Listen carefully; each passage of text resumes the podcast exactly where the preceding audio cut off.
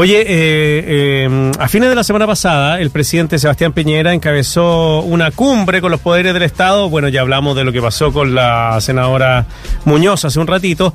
Bueno, y en medio del debate instalado por Chile Vamos respecto a la declaración de estado de sitio la Araucanía, el presidente lo descartó en un inicio, no, no ha cambiado de opinión por lo menos hasta este momento. Y para hablar sobre esto, sobre esta solicitud de Chile Vamos, estamos con Hugo Fruling, él es el director del Instituto de Asuntos Públicos de la Universidad de Chile, ex asesor del Ministerio del Interior. Profesor Fruling, ¿cómo le va? Bienvenido. Muy, muy, muchas gracias por el contacto, muy buenas tardes. Buenas tardes, profesor. Bueno, eh, hablemos sobre esta solicitud que hace Chile Vamos de estado de sitio en la Araucanía y también en la zona de los lagos, del Biobío.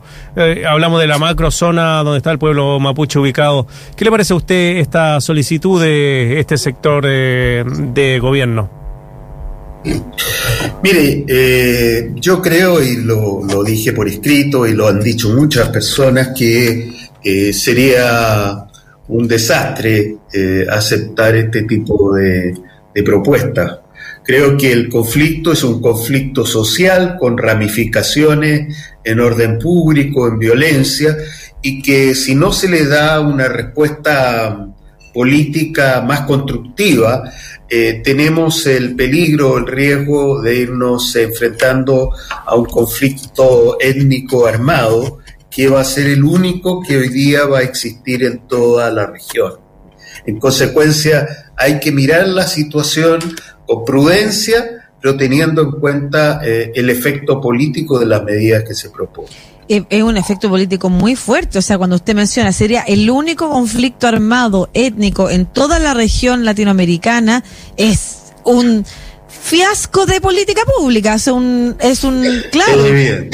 Sí, o sea, eh, ¿quién quiere estar en ese, quién quiere mostrarse así como país, incluso a estas alturas del mundo? Porque, perdón, es que, pero ya no. ¿Sabe que le voy a hacer más preguntas y después voy a decirle?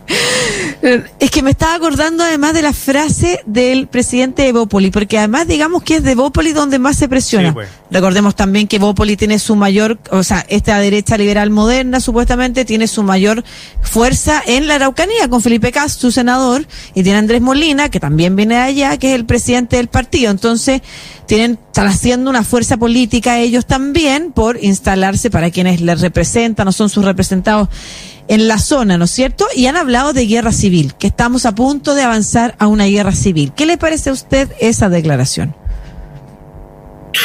Bueno, eh, lo mismo que lo anterior. Yo creo que tenemos un conflicto político eh, que tiene probablemente su origen en, eh, en el problema de las tierras, de las tierras indígenas, pero que tiene otras ramificaciones que dicen relación con la autodeterminación, con la descentralización de la región, pero tenemos también un problema de seguridad de la cual, del cual un Estado democrático no puede eh, hacerse eh, el que no, no ve lo que está pasando.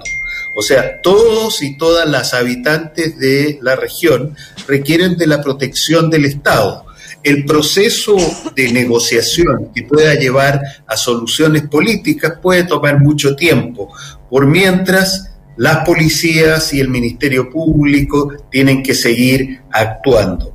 Lo que a mí me parece un poquito eh, irresponsable es creer que eh, pueda resolverse cual, el, tema, un tema de esta magnitud, asumiendo que es solo un tema de seguridad y que ese tema de seguridad no tiene connotaciones políticas, porque precisamente los orígenes de esta violencia, la violencia que hemos visto expresada en asaltos, quema de camiones, quema de maquinaria eléctrica, tiene un origen político y si tiene un origen político, ideológico, de percepciones, el uso del instrumental legal tiene que tomar en cuenta los efectos que eso tiene en eh, el conjunto de la población. Eh, profesor eh, Fruling, ¿cómo interpreta usted estas denuncias que ha habido de un ex carabinero, un ex mayor de carabineros, que dice que ahí la policía está corrompida, que hace trabajo para ciertas empresas y, bueno, a cambio de dinero? Eh, ¿cómo, ¿Cómo interpreta esos dichos? Bueno, yo no, he leído en detalle aquello. Yo creo que hay, eh, en una zona donde hay un conflicto que tiene un origen, que ese origen es el surgimiento de un movimiento que reivindica tierras, eh, después de años de estar eh, un poco oprimido por la existencia de una dictadura militar. Eh, comienzan a partir de eso a manifestarse distintas expresiones de violencia e ilegalidad y hoy día no tenemos eh, una visión clara sobre lo que efectivamente está pasando. Sabemos cuál es el origen, sabemos que el Estado ciertamente le debe a los habitantes de la Araucanía el orden público y la protección a sus derechos, pero también sabemos que existen rumores, informaciones sobre otro tipo de delitos, crimen organizado, eh, tráfico de eh, drogas, eh, eventual corrupción de organismos públicos como carabineros, etc. Dilucidar eso es muy importante, pero no hay que perder de vista cuál es el tema principal, porque no todo va a poder abarcarse con la misma intensidad desde un comienzo. Sí, probablemente porque cuando se avanza en los diálogos que efectivamente significan un acuerdo nacional para eh, despejar el aspecto político que tiene a naciones encontradas, eh, será más fácil avanzar en las medidas de seguridad que despejen esos otros escenarios que se aprovechan del problema de fondo, ¿no es cierto? Que, como por ejemplo las denuncias que, relata Marcelo. El problema, además, para la seguridad de la zona, es que todo pareciera estar politizado. O sea, no vemos, y yo solo quiero preguntar a usted, una seguridad en la zona que no tenga los sesgos o que no pretenda instalar tesis tratando de responsabilizar a un sector de este conflicto nomás. Entonces, bien difícil. Bueno, ese es uno, yo creo que tú estás dando cuenta de un tema fundamental. En la medida en que la seguridad pasa a formar parte del debate público, evidentemente los mensajes se entrecruzan y eh, se utilizan como parte del discurso para convencer al adversario o para disminuir eh, su calidad moral o para eh, estigmatizarlo o lo que sea. En consecuencia, los crímenes son solo de un lado, etcétera. Yo veo, sin embargo, algunos atisbos de eh, moderación, pero yo creo que hay que eh, pensar que esto requiere un acuerdo efectivamente nacional. Este es un gobierno que está ya en el último año de su periodo. Un acuerdo que efectivamente eh, transforme la necesidad del diálogo en pasos instrumentales que permitan llegar a él y que al mismo tiempo eleve los niveles de eficacia de las fuerzas policiales y del Ministerio Público. O sea, no cabe ninguna duda que no es posible eh, crear un clima constructivo si hay incendios, asaltos, amenazas constantes, porque eso abre paso al surgimiento de movimientos de vigilantismo, de autoprotección, de autotutela, etcétera, de consecuencias que serían pésimas. Eh, profesor eh, Hugo Fruling, director del Instituto de Asuntos eh, Públicos de la Universidad de Chile, ex asesor del Ministerio del Interior. Se nos acabó el tiempo, profesor. No te puedo creer. cortito, se nos puede responder la situación de utilización de militares en esa zona con patrullas mixtas con carabineros.